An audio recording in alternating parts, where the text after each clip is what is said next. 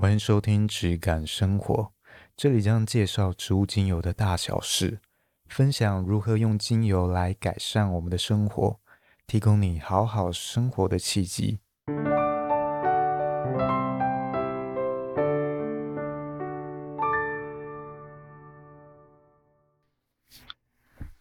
好，今天呢，我们请到一位特别来宾。他是我在外面学中医课的一个老师，我也跟了他学，呃，好几个月有。我觉得他讲这些中医的理论比较深入浅出，就是大家都听得懂的这种方式。可所以这次也邀请到他来跟我分享一些有关中医如何看待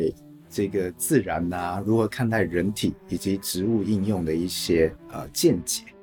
那我现在先请贝贝做一些自我介绍。贝贝，嗯，你可以介绍一下你自己的名字，还有你像是师承哪里啊这一方面，你可以介绍一下吗？嗯，呃，朋友们好，呃，呃，谢谢谢腾毅啊，我是呃甘肃人，就是中国大陆甘肃人，然后嗯，我呢叫张英，这个英字呢就是。两个贝合在一起就是瓔，这个字呢，它的意思呢，其实就是以前这个，呃，璎珞啊，脖子挂的璎珞，就是在这个以前的这个社会啊，就是贝壳做货币的时候啊，那两个货币穿在一起就形成我的这个名字。呃，那我学中医呢，是其实是在我大概呃十快快十年了。是在那个上，在扬州，呃，上学的时候，上学的时候呢，因为我自己呢有有这个禅坐的经验，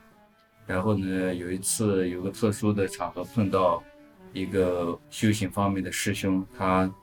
呃就是说有一个特别厉害的医生中医来，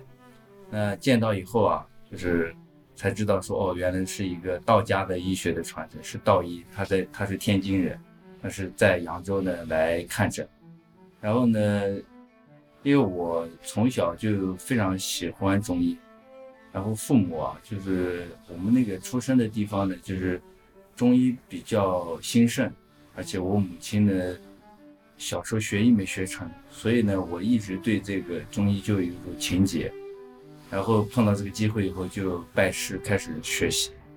然后到现在也快快十年了。那像刚刚听到你十年前就已经对禅禅修这种有兴趣，是那时候就开始像打坐啊之类的吗？就开始在揣摩吗？其实我我是高中的时候啊，就是我高中的时候自己啊看着书瞎练打坐，嗯、然后我十八岁离开家乡到扬州去上学的时候，我就接触了那边有一个很有名的寺院，就禅宗的寺院，就高米寺。就开始正式的学习坐禅，就从十八岁开始。哦，从十八岁，有十三年，十二三年。哎，那像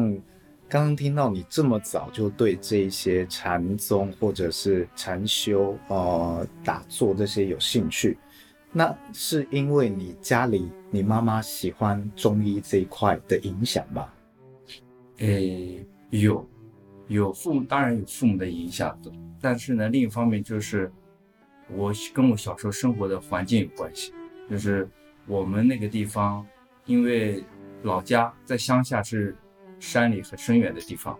所以的话，这些传统的习俗啊，人对自然的这种关系啊，然后信仰啊，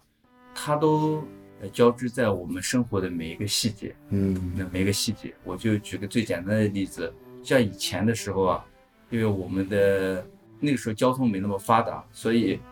这个年轻人要出外工作啊，年轻人一出门以后啊，他就他其实是很容易就忘记给家里写信的，而且父母也没办法联系得到。嗯，所以那怎么办呢？就是会出现的情况，就是父母啊要想孩子在外面过得怎么样，就会去哎出门去算，啊算就是找找这个村的这个。老人家有很多会的，比如说算孩子远方怎么样啊？还要不要回来啊？反正在过年的时候啊，还如果不回来的话，也还要给他进行一些安安土地的仪式、送生的仪式，保佑他远方的平安啊。然后呢，种种此类的种种，比如说这些算命算命的啊，干什么的，他不是以这个靠这个糊口，而是说等于是提供这个乡民服务这样。嗯，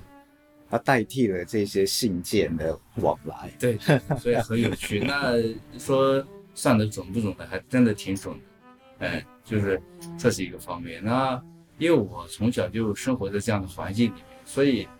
哎，长大以后啊，就从小小的时候和自然是亲近的，所以长大以后就开始慢慢享受这个，就是文化中人的身体，文化自然里面人的这个身体，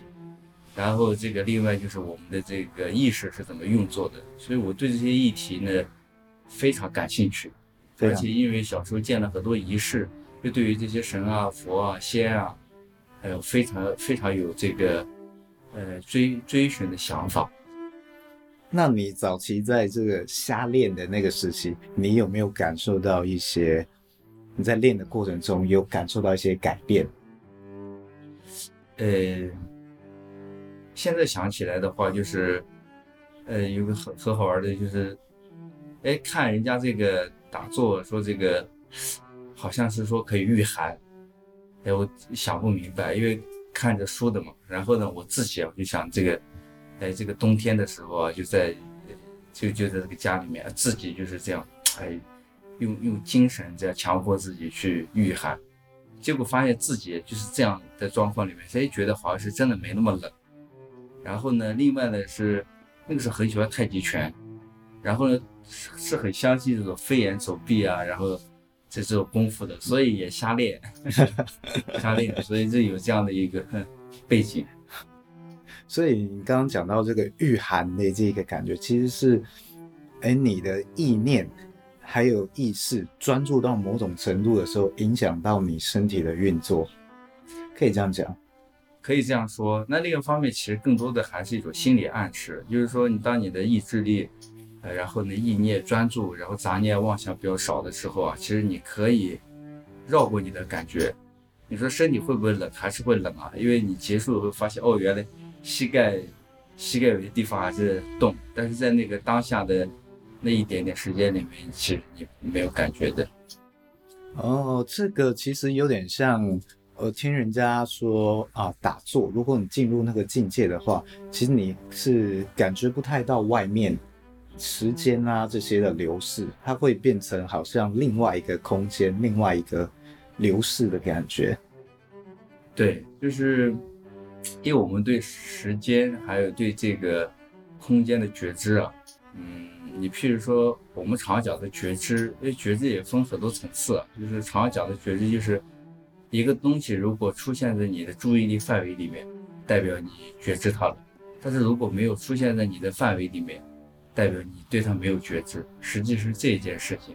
但是呢，常常如果人的心对于这个。当下的处处境，如果抽离出来的话，其实对当下是没有觉知的。但是这种情况是，就是呃，主要是用于什么呢？比如说身体有剧烈的痛苦的时候，或者你要强烈的从某种状况中抽离的时候，要保持一个新的瓶颈度的时候，平静度的时候可以做。但是正常，其实如果这样去追求的话，从这个佛教的观点来看，这不是正定，哎，这不是正定，就是它。不助于这个智慧的开发，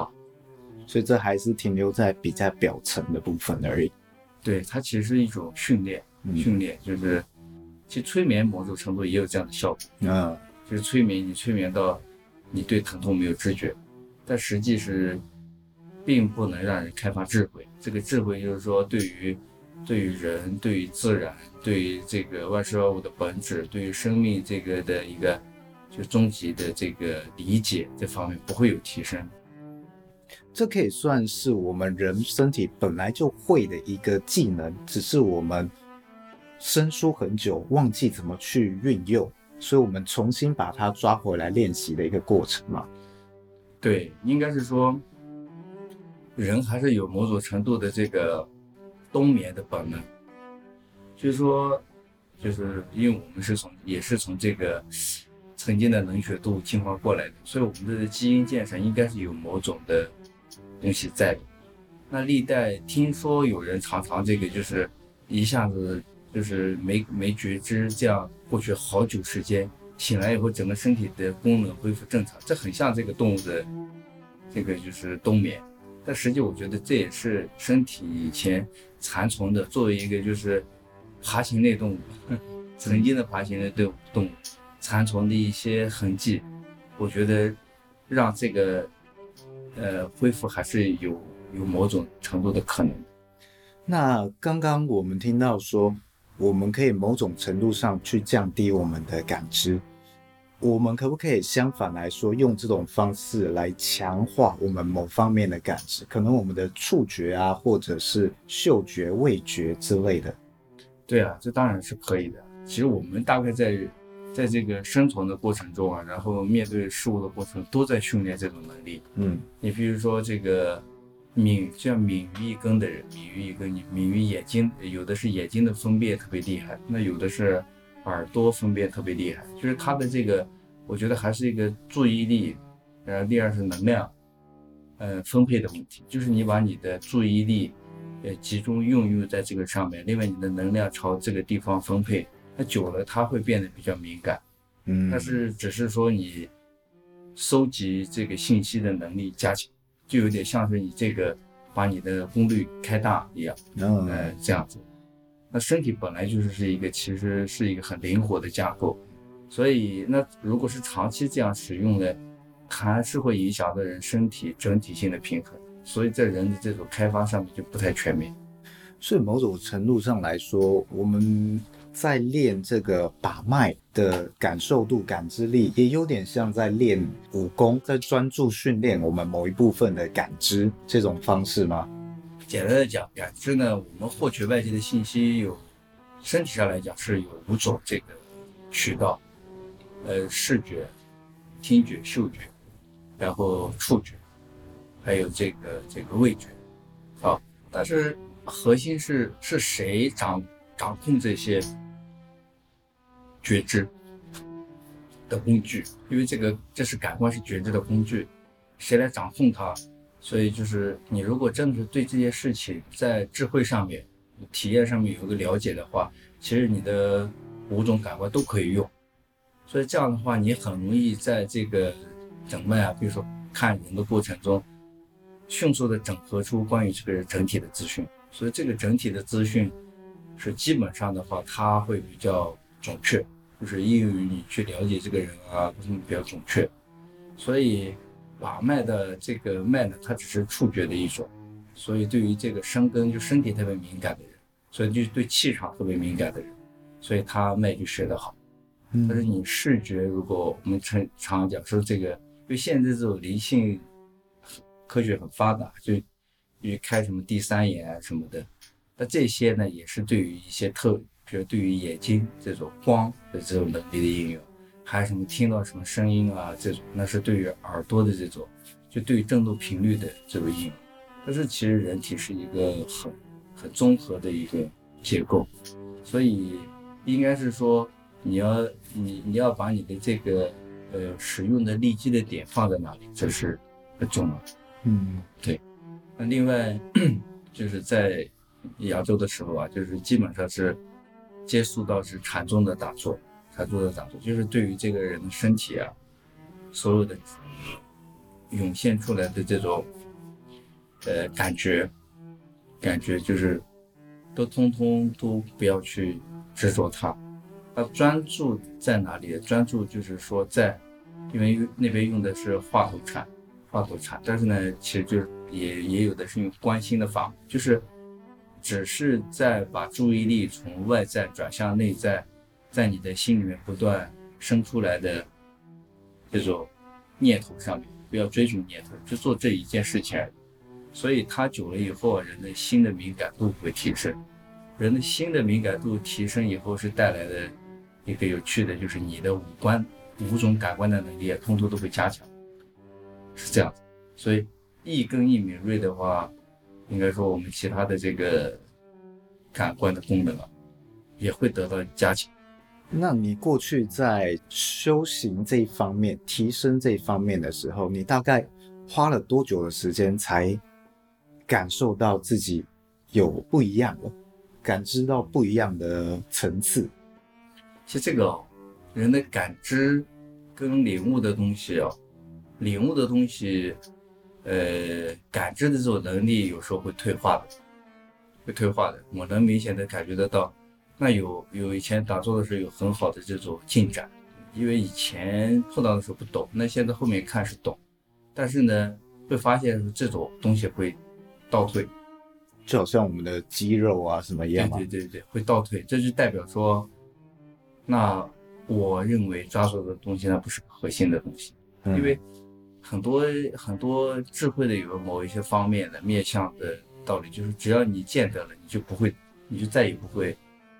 不认得。就是你看到一个花长成什么样子，那个香水百合长成什么样子，见过它以后，那只要它出现，你就能认出它。所以其实是有这样一种比较稳定的能力，那这种智慧的升起，应该是比较一个追求的方向。嗯，然后你身体上面来讲的话，就是对这个对这个气场，其实是所谓的我们讲的气场，现在讲气场，对这个能这个能量是越是越来越敏感，也非常敏感。那我自己从那个时候开始也吃素，吃素到现在也快十二年，也吃素，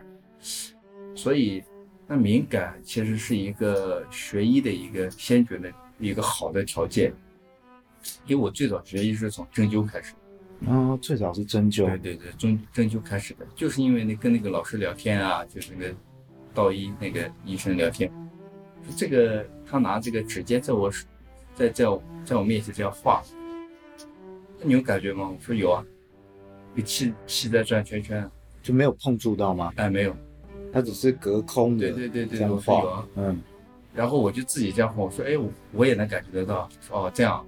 然后他又手掌比较远，那对着我的手掌，那大概又隔一个这么远的距离吧，没有靠那么近。他说你现在什么感觉？我说热的感觉。然后呢，一会儿说这什么感觉？我说冷的感觉。说哦，那你这个很敏感，你很适合学针灸，可以开始考虑学针灸了。然后就这样就开始跟着他学针灸。那以前在这个大陆的时候学针灸，那我自己以前呢，就是对这个身体的，其实很小的时候啊，对身体的这个十四经，就是其十二正经加七经八脉，但是主要用的就是十四经、十二正经加任督二二经这两这两条经，呃，在这个这个针灸的用法比较多，所以这个这个这十二正经啊，这些穴位很多，我小时候其实已经就掌握了。因为我印象中，呃，上小学的时候，那我妈以前学医没成功，但是她，她留下的一些没剩下的一个笔记本里面，它就记载了一些这个经络的穴位啊、全形图啊。那我对这个很很有兴趣，所以没事就看一看，没事看一看，对这个就有印象。那有了这个基础，然后呢，老师说那你就扎吧，然后我就开始就。学扎针了，那扎针第一个扎谁？当然扎自己啊。那么开都是用小针啊，小针扎那么扎什么？扎五腧穴。五腧穴，五腧穴，五腧穴就是大概五腧穴是六十六个穴位，大概都是集中在这个肘关节跟膝关节以下，所以这人体的肘关节跟膝关节以下，那就很安全，因为你不会伤及内脏，也不会伤及大的，因为细针也不会伤及大的静脉，又短，所以。哎，这五腧穴的配合，因为这个在灵灵书里面特别，就是最早的医书《黄帝内经》灵书里面，呃，讲的非常详细五腧穴的概念。其实它这个用法，哦，有很多种，所以它能够治疗很多种的疾病。那甚至呢，这个五腧穴搭配起来以后啊，还形成了一个很有趣的这个很有名的一个针灸的一个基础，就是子午流注针法。子午流注，那子午流注针法，它里面有这个纳甲法跟纳子法。那个纳子法依据就是我们现在常常这个养养生文章里面常常见的，说子时要养养养养胆，然后呃丑时要养肝这种。那按照这个就是纳子法。那纳甲法的话就是呃。纳呃就是纳子法，纳甲法的话就是纳什么呢？纳天干法，纳子法就是纳地支法，纳甲法就是就是甲甲甲戊戌呃戌时胆窍阴，呃这这这个这个开头的，然后呢配合固定的时不同的时间，然后呢，它有不同的开穴，然后呢，再去循相位的穴位去治病，那蛮复杂的。但是呢，呃，效果应该还是不错的。所以你正式接触到中医一个严谨的架构，你第一时间跟其他可能台湾看到的中医不一样，你是先拜了师，然后从这个技艺。这个针灸针法在实验在自己身体上的感知，你先从这方面训练，然后你才接触到了这些传统的呃中医的经典，这些知识层面的累积，可以说是这样吗？先从技术，然后再到知识方面。其实，呃，我学起来很快的原因就是，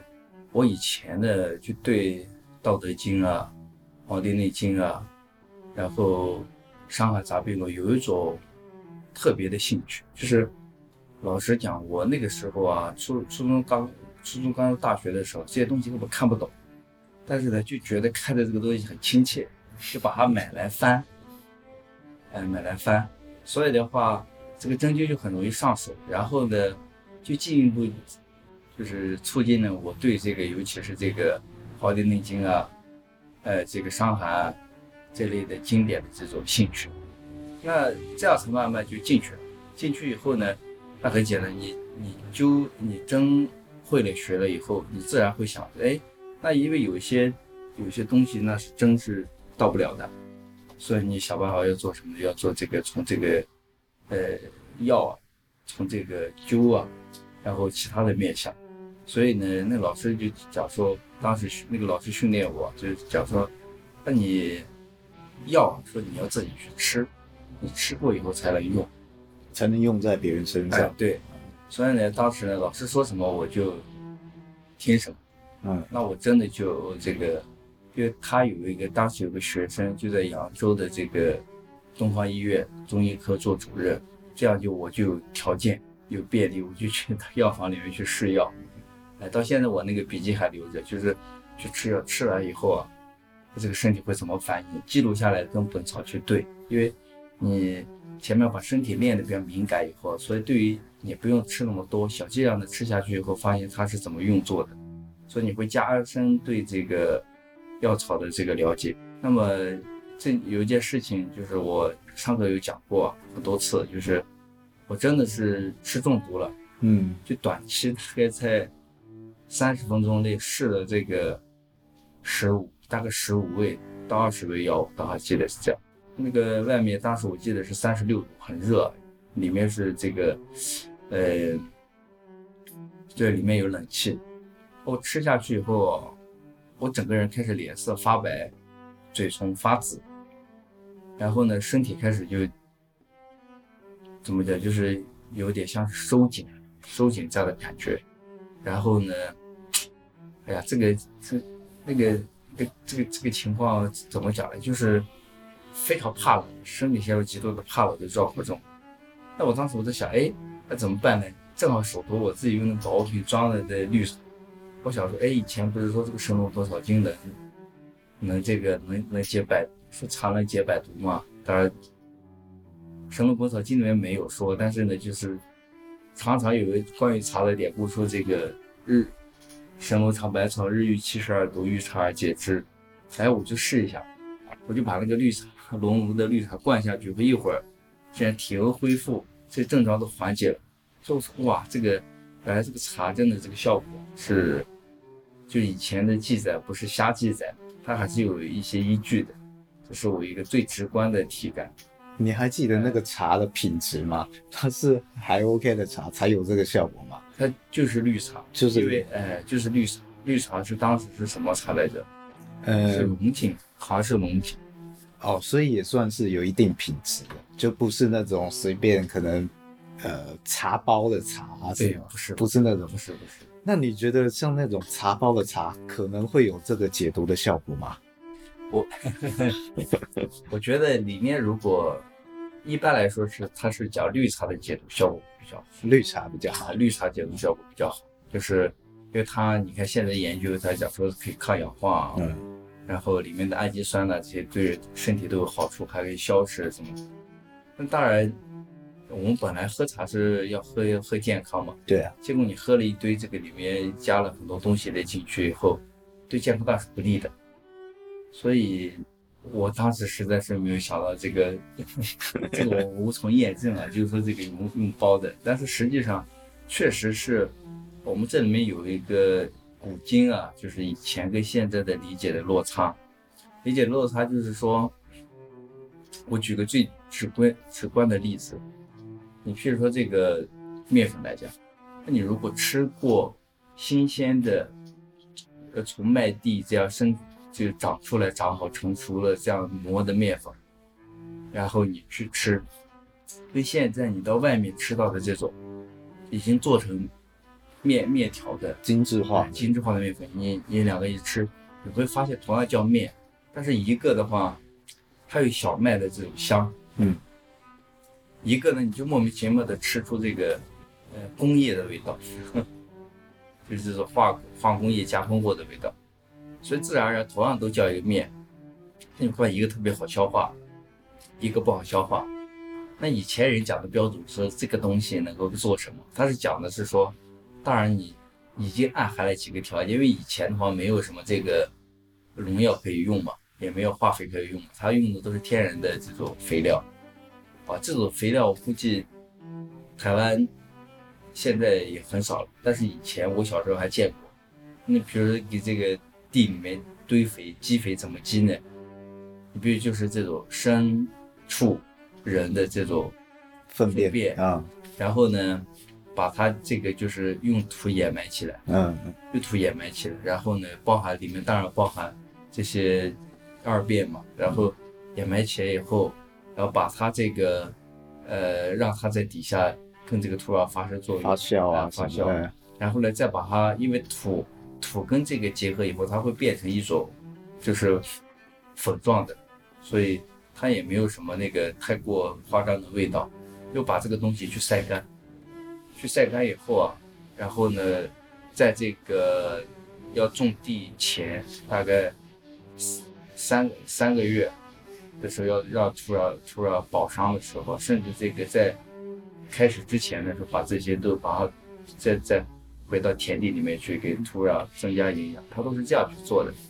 所以它是一个循环。那这样子的话，它产出来的东西啊，怎么讲，就是是比较自然，嗯，比较自然的时候啊，你看这个，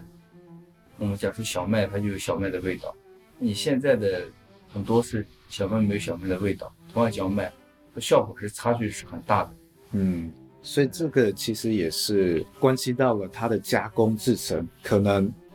这个植物本身的一些特性给给删除了，给消耗掉了。在加工的过程中，这些植物原本应该有个特性，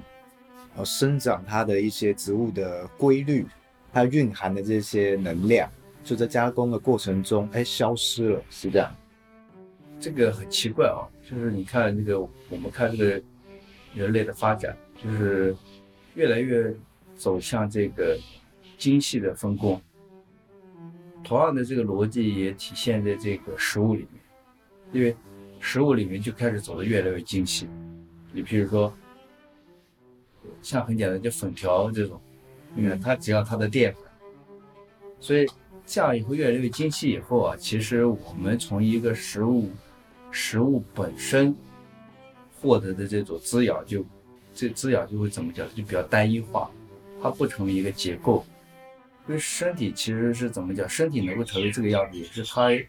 它是有一个结构，就是几何的这种结构，它长成这个样子。那这种结构，你譬如说一个植物，比如很简单，一个蛋，它蛋长成那样子，它就有个结构。你如果把它在精加工化的时候，就特别会只是取其中的一个作用的时候啊，就是取那个有效成分啊，所以取有效成分，你你就失去有个其他东西去铺垫它。就像举个例子，就像音乐上面有有主旋律就会有副旋律，有强的旋律就会有弱的旋律。如果你一直都要吃强的旋律的话，那个曲子是不能听的。身体也是这样，就是我们可能会忽略很多。它蕴含比较少的部分，可是它可能起到了非常大的作用，那应该要以这个整体来看，而不是其中某个成分，应该这样讲。对对对，就是说平衡还是第一位的。如果没有平衡，人的身体是不可能存在的。你像就是人的骨骼有个支撑的力，有个向上的生长的力量，它这个地球它有个向下的重力，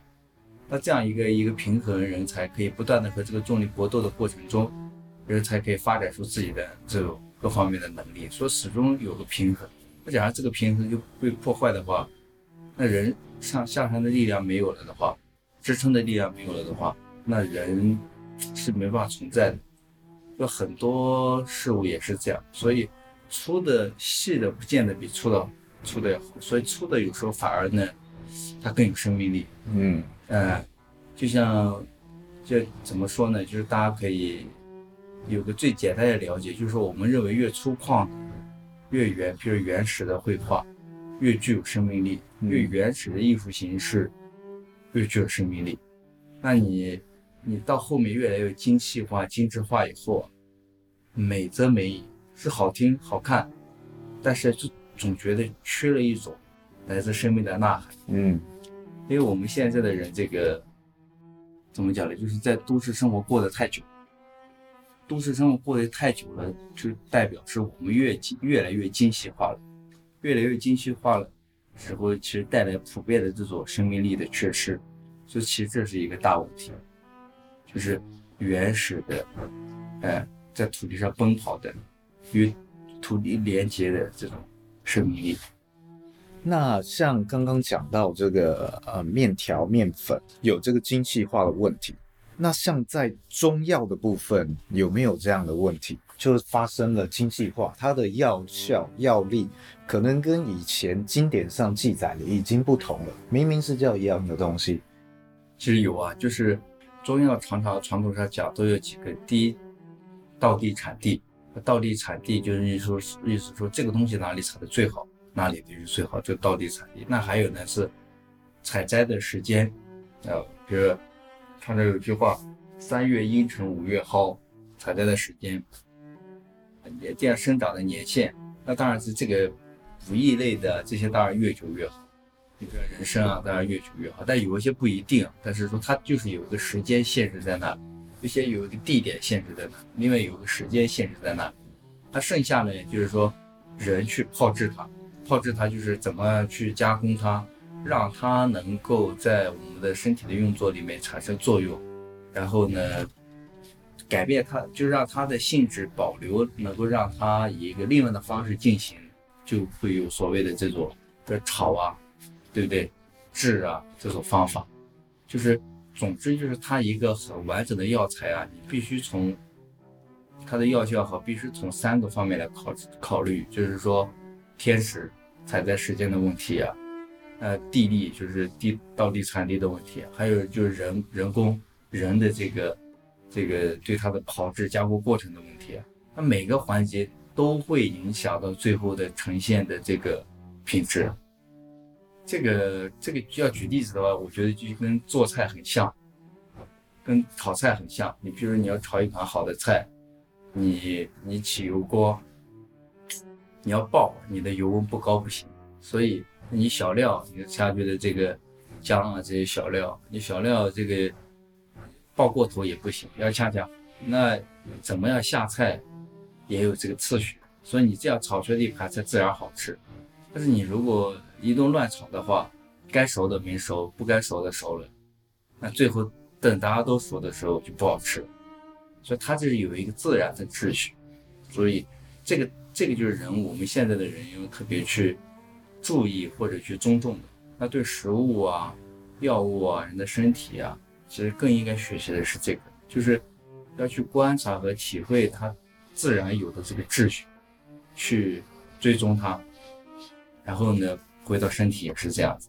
那像这个自然的秩序，我们要怎么样去学习呢？我听过呃蛮多一个讲法是说，要从它生长的习性、生长的形态。还有这个植物它的生长时候的喜好，我们可以去推测出它的可能药力药效。其实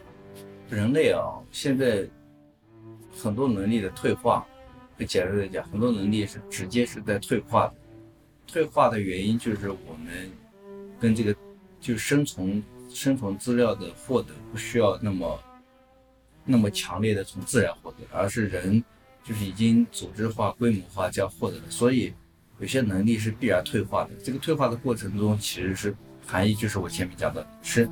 生命力的丧失。但是假设我们要让自己的生活、生命变得更好的话，其实这个观察自然这个能力啊，和自然学习这个能力，因为人的身体就是自然生成的。你尊重，如果你要尊重自然，你就会尊重自己的身体；如果尊重自己的身身体，你就会自然尊重自然。所以这个就是观，我就要讲的就是里面就是一个观察的能力。假设人要去改造自己的话。其实要去提高自己敏感度的话，要去观察自然，另外是观察自己的身体，这两个缺一不可。就像最早以前这个关于易经的来历啊，在讲的时候说这个，呃，昔包羲氏之望天下，这个包羲氏就是伏羲氏嘛，伏羲氏之望天下也，近取诸生，远取诸物，所以你看这个就是。以前的人说要说明一个东西的，就是这个创八卦的人，你，近取诸生，就是从自己的身体出发，然后呢，观察得出个结果。诸物远看，看远外身外的一些物，它里面含着什么样的东西出发。当然，你可以现在现在讲说它可以是，它所可以是质朴、朴素的，但是却它是非常直观的经验。这个直观的经验代表什么呢？是跟你的生命直接相关的。怎么说呢？我举个简单的例子，就是说，因为我们都是男生，嗯，你从这个马路上、大街上看到一个美女，自然的看到她，跟你的大脑去想象一个，那是不一样的。你用知识去拼凑的是不一样的。你看到了，哦，美，它就是个直观的经验。那这种直观的经验就会作用于什么呢？它会作用于我们的。五官每一层都会有作用，就比如我看到一个花了，我们调动的不光是不光是眼睛啊，潜意识其实你其他的关这个身体就动，但是你用想的，你用知识的话，你永远用的是你的思维、你的意识的部分、心智的部分，身体没有参与感，有身体参与感的直观经验，对我们理解一个事物的真相是非常有帮助的。所以这就我会讲到的，为什么对于这个了解去观察？观察是，你可以从大的架构开始观察，就是说，你到自然里面去，反正你看到的自然山里啊去，要做的不是寻觅，不是要找东西出来，而是去体验。体验是带着身体让身体去观察，还有山林里面的一种氛围，然后哪里开着的花，然后呢，哪里有什么味道。出来，嗯，那边有什么声音，就让你在自然里面。但是这个过程里面呢，既然是观察，是代表你的心智或者你的这个主要的力量在场。这在场的意思是说，你不是沉醉在里面，什么都忘乎所以，而是很清晰的让一切都涌现。而在这个过程中，就是最自然的学习。